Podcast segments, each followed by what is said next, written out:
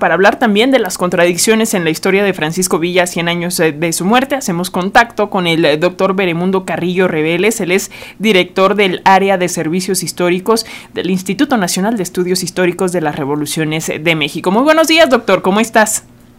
¿Qué tal? Muy buenos días. Un gusto saludarlos a ustedes y a toda la audiencia de Radio Educación. Gracias, doctor, por tomar la comunicación. Por favor, coméntanos qué decir de esta figura de Francisco Villa a 100 años de la muerte del llamado Centauro del Norte.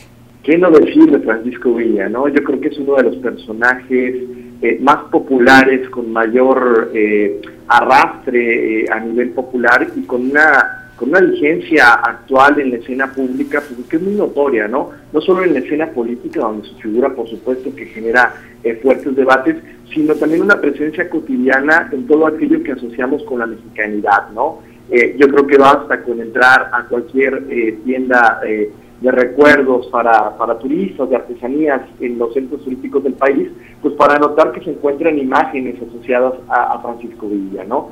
Pero más allá de esta presencia cotidiana, de este símbolo, de esta equivalencia que se va haciendo con la mexicanidad, quizá eh, eh, eh, cada uno guardando su distancia con la figura de Frida Kahlo, pues lo que importa mucho pensar y reflexionar sobre Villa es sobre la trascendencia del proyecto político que encabeza, sobre lo que él representa como cabeza de un movimiento revolucionario de carácter popular, pues que tuvo un papel muy trascendental en la historia de México, que eh, contribuyó de manera determinante en hacer colapsar el antiguo régimen, la dictadura del porfiriato, y que sentó las bases de muchos de los aspectos que le dieron forma al siglo XX mexicano, ¿no? Eh, doctor, ¿cómo fue que este personaje que recordemos, eh, eh, digamos su nombre original era Doroteo Arango, José Doroteo Arango Arámbula, pasó de ser pues de una pandilla de delincuentes a la que se unió a los 16 años a hacer para la historia oficial justamente uno de los impulsores de este movimiento de la Revolución Mexicana?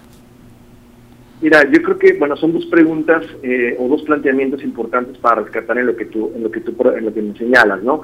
De entrada, primero, bueno, entender que sobre los orígenes de Francisco Villa se ha generado, pues, un, un, gran debate, una serie de estudios sobre cómo es este, esta transición que se da de un personaje que se tiene que eh, refugiar el, en el bandolerismo por eh, diferencias, por injusticias que vive eh, durante su, su juventud eh, con, con, los hacendados que, que, acaparan las tierras en, en, Chihuahua, y esa transición que se da a convertirse pues, en un actor político, en un actor militar, atraído por el imán que le da el maderismo. ¿no? Aquí me parece que es importante ver el papel que va desempeñando Francisco Villa en el ascenso que va tomando la Revolución Mexicana, primero en el maderismo, ¿no? Es un personaje que eh, de entrada tiene pues un, gran una, una, base social que va construyendo poco a poco, pero que tiene sobre todo pues un, un, respaldo eh, popular debido a su personalidad, debido a las redes que logra tejer durante su etapa, eh, durante su etapa eh, de bandolero y que lo va convirtiendo eh, poco a poco pues, en un líder militar importante que adquiere pues, una conciencia política atraído por el maderismo, que hay que decirlo, lo, lo, adopta a, Villa, pero Villa también se convierte en uno de los maderistas más fervientes, ¿no? Sobre el segundo planteamiento que haces, sí me gustaría recalcar algo, ¿no? Eh, la entrada de Francisco Villa como figura a la memoria oficial o del panteón eh, de la Revolución Mexicana en realidad es muy tardía. Hay que pensar que Villa, eh, junto con Zapata, son las figuras más relevantes de una revolución de carácter popular que se enfrenta a un, a un movimiento político mucho más moderado, que es el de Obregón y Carranza, y que al final son derrotados, digamos, militarmente, no políticamente, porque muchas de sus, eh, de sus reivindicaciones son adoptadas, pero sí militarmente, y eh, mientras que la figura de Zapata comienza a ser reivindicada a partir de los años 20, de los años 30, porque resulta eh, utilitaria para legitimar al nuevo Estado que se está construyendo, la entrada de Francisco Villa a la memoria oficial, digamos, a la historia dorada de la Revolución Mexicana, es muy tardía, ¿no? su inclusión, por ejemplo, al muro de honor de la Cámara de Diputados, se da hasta mediados de los años 60 y genera una polémica tremenda entre los diputados, ¿no? Eh, el debate dura prácticamente siete horas y llega pues a un punto de tensión bastante, bastante importante, ¿no? El traslado de sus supuestos restos al Monumento a la Revolución, que hay un debate también sobre eso, eh, se da hasta mediados de la década de 1970, mucho, muchísimos años después que, por ejemplo, la de Carranza, que llegó en 1942, o que la de Alba, eh, o que la de Madero, que llega en 1960, 60, ¿no? Entonces, estas dos cuestiones son importantes recalcarlas, ¿no? De entrada que se trata de un revolucionario eh, con un fuerte arrastre popular, que se convierte en una, en una figura eh, militar que tiene una capacidad eh, nata para desarrollar estrategias militares, pero que adopta como suyo muchos de los ideales del maderismo e incluso me atrevería a decir que los lleva más allá, ¿no?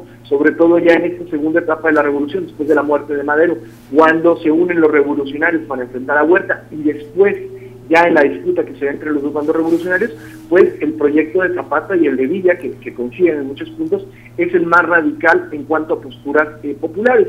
Y el segundo tema, como te comentaba, pues está esta idea de que pues, en realidad eh, Villa no es reivindicado por esta historia que podemos decir oficial, sino hasta muy tarde, ¿no? Es una figura eh, hasta cierto punto incómoda que genera pues una gran serie de debates y, de polarización, una polarización que de la que se sigue haciendo eco hasta hoy nuestros días. Sí, doctor, y también hay una parte de Villa, esta Villa muy hollywoodesco, en donde podemos ver a este personaje por las diversas eh, representaciones que nos da la industria mediática. ¿Tú cómo lo ves en, en cuestión del personaje como, como ídolo popular? Sí, me parece que la figura de Villa, desde que Villa estaba vivo, desde que, desde que estaba la propia revolución, es una figura muy mediatizada, ¿no? Es una figura que, como bien lo señalas, pues eh, genera un imán importantísimo para Hollywood en los momentos mismos de la revolución. Son famosísimos los contratos que firma para eh, representar algunas de sus batallas, eh, pero digamos, estando vivo Villa, pero después se convierte en una figura recurrente del cine y después de las series de televisión, ¿no? es una figura también que atrae muchísimo a la literatura durante los años 20, durante los años 30, durante los años 40, pues es, un personaje que, genera estimar y que mucho de lo que se conoce o que conocemos hasta, eh, hasta hoy eh, de Francisco Villa, pues es a través del cine y a través de la literatura, ¿no?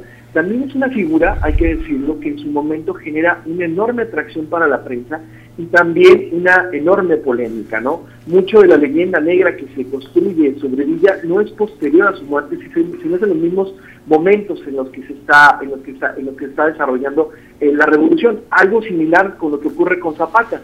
Eh, con la, prensa, por ejemplo, de la Ciudad de México, trataba muy mal a la figura de Zapata. Lo que pasa es que vino una reivindicación en los años 20 y 30, ¿no?